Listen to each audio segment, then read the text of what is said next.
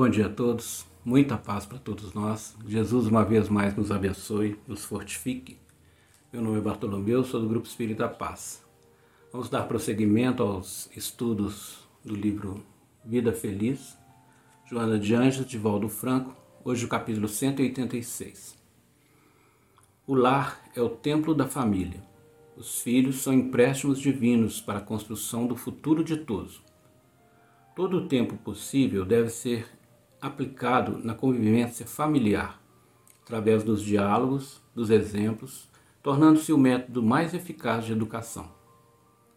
Os hábitos adquiridos no lar permanecem por toda a existência e se transferem para além do corpo.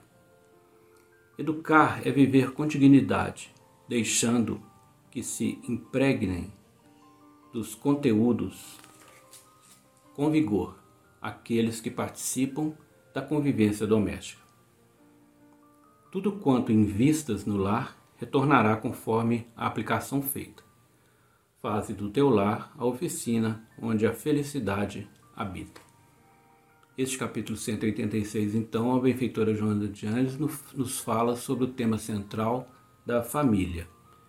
E nós podemos, em cada parágrafo aqui, pensar palavras que são relevantes na abordagem deste assunto. Então, por exemplo, no primeiro parágrafo aqui, a palavra lar. E ela fala que lar é o templo da família. Então, lar é um, como um templo, é um lugar sagrado. E é preciso de nós entendermos aqui a diferença de lar e residência, porque a residência muitas vezes é onde as pessoas ali encontram determinados momentos, né, para determinadas atividades mas o lar já é uma construção afetiva. Então, é, podemos pensar que quase todos nós, aqui no nosso, no nosso, no nosso mundo, nós ainda estamos nesse processo de construção de um lar. Os filhos, os filhos aqui ela chama de empréstimos divinos. Então, os filhos são espíritos, todos nós somos espíritos, e nós somos filhos de Deus. Temporariamente, podemos receber determinados espíritos aqui, como nos nossos filhos, nós vamos chamá-los de este é meu filho, minha filha. Mas, na verdade, os filhos são de Deus. Então é preciso entendermos isso, que eles estão aqui temporariamente sob a nossa guarda, como pais. Convivência e educação. A convivência, ela fala aqui que o diálogo e o exemplo são os métodos eficazes de educação. E realmente é verdade mesmo. É, na convivência é preciso de ter bastante diálogo e o exemplo é o principal, porque os pais, num processo de educação dos filhos, a melhor proposta será a do exemplo porque não funciona muito quando o pai ou mãe ou algum adulto diz para o filho que faça algo, mas que ele próprio, este adulto, não esteja é, fazendo da mesma maneira. Então o filho vai observar essa situação. E aqui nós deduzimos que a questão da educação, ela principalmente deverá ser uma educação de si mesmo. Então, antes de pensar uma pretensão de educar alguém, eu tenho que estar fazendo o processo de autoeducação. Isso é primordial. Os hábitos. Hábitos aqui nós entendemos como hábitos salutares, porque existem os hábitos que não são muito bons. E toda pessoa que estiver ali à nossa volta, os filhos, por exemplo, se não tiverem, forem, se não forem espíritos com uma boa estrutura moral, eles vão estar observando aqueles hábitos dos adultos que estão ali do seu lado e tendem a levar esses hábitos para a sua vida futura. Então, os hábitos deveriam ser salutares da parte daqueles que se propõem ao processo de educação. Investimento, ela fala aqui. Investir no melhor, na escolha do melhor. Então, quando nós estamos no processo da família, os investimentos devem ser investimentos no melhor, escolha para o melhor, para todos. né, boas condutas, bons exemplos, é, boas palavras, atitudes, enfim, esses hábitos devem ser é, salutares e os investimentos devem ser feitos no melhor. Ela fala aqui também no final de oficina. Então, oficina seria aquela ideia do trabalho construtivo da felicidade. Então, o, o lar é, representa então uma oficina também, porque é onde vamos estar em atividades. Atividades sempre para o melhor, sempre para as situações favoráveis àquelas pessoas que ali convivem. Então é um lugar, é um lugar de trabalho, onde estamos investindo no futuro de todos aqueles espíritos que estão ali, inclusive nós mesmos.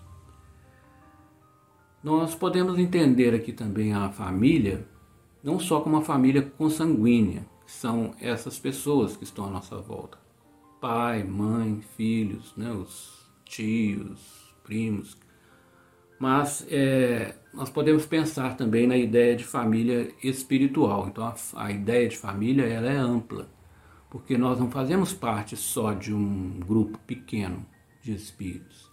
A nossa família é universal, espiritual. E essa ideia ela foi nos trazida por Jesus naquela passagem do Evangelho de Marcos, no capítulo 3, quando ele estava reunidos reunido com várias pessoas, é, levando a sua instrução, o seu consolo, e alguém disse: Olha, sua mãe e seus irmãos estão lá fora, estão te procurando. E Jesus pergunta para ele: Mas quem é minha mãe e quem são os meus irmãos?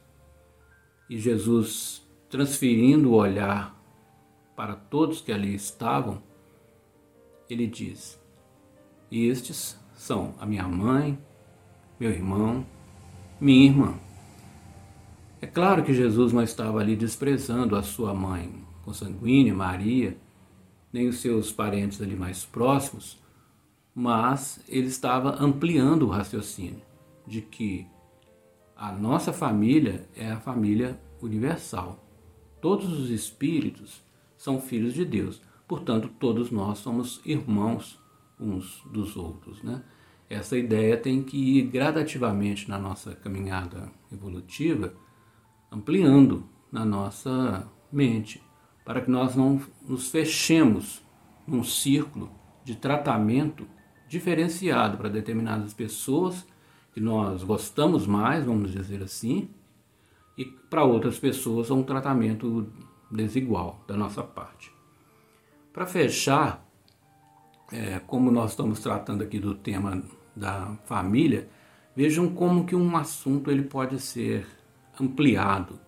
Né? E nós podemos assim buscar um assunto em diversos ângulos e ângulo, um ângulo que muitas vezes não havíamos pensado naquilo. Vocês já pensaram, por exemplo, que nós, individualmente, como espíritos, temos a responsabilidade da condução de várias outras vidas que estão conosco? Por exemplo, os nossos corpos, né? nós temos corpos espiritual, o corpo, o corpo espiritual, o corpo físico. Imagina então o corpo físico, por exemplo, nós como espíritos. Nosso corpo físico tem 7 octilhões de átomos e trilhões de células. O nosso corpo físico é uma máquina espetacular, né? como se fosse realmente um, um país em que tivesse várias cidades, né? cidades grandes, cidades pequenas, as ruas, que são as veias onde o sangue passa. Nós temos a grande metrópole do cérebro, a grande metrópole do coração e outras tantas regiões, e ali estão essas células que habitam, que fazem parte do nosso organismo. E nós, como espírito, como se fosse o governante central, deste reino, temos por obrigação cuidar bem desta, desta família, porque não são seres que estão ali parados, vamos dizer assim. Há um movimento geral, nada está parado no universo, então tudo está movimentando. E todos esses organismos contribuem para o bom funcionamento do nosso corpo físico. Então talvez a gente nunca tenha pensado nisso, né? da nossa responsabilidade perante a condução deste processo. Então nós teríamos que estar bem, trabalhando bem conosco mesmo, com os nossos pensamentos, pensamentos de saúde, de harmonia, de alegria, de, de felicidade, é, trabalhando e cuidando bem da nossa saúde integral, seja a saúde física, né, a questão de, de higiene, de hábitos salutares, mas também de saúde mental, espiritual. Então essa é a nossa responsabilidade perante esses seres que estão conosco. São a nossa família, de certa forma. Né? Então é bom nós, muitas vezes, ampliarmos o raciocínio diante de um assunto, porque senão nós, nós ficamos pensando que aquele tema ele só pode ser tratado daquela maneira, né? e talvez seja uma maneira muito é, pequena de tratar um assunto que é grandioso.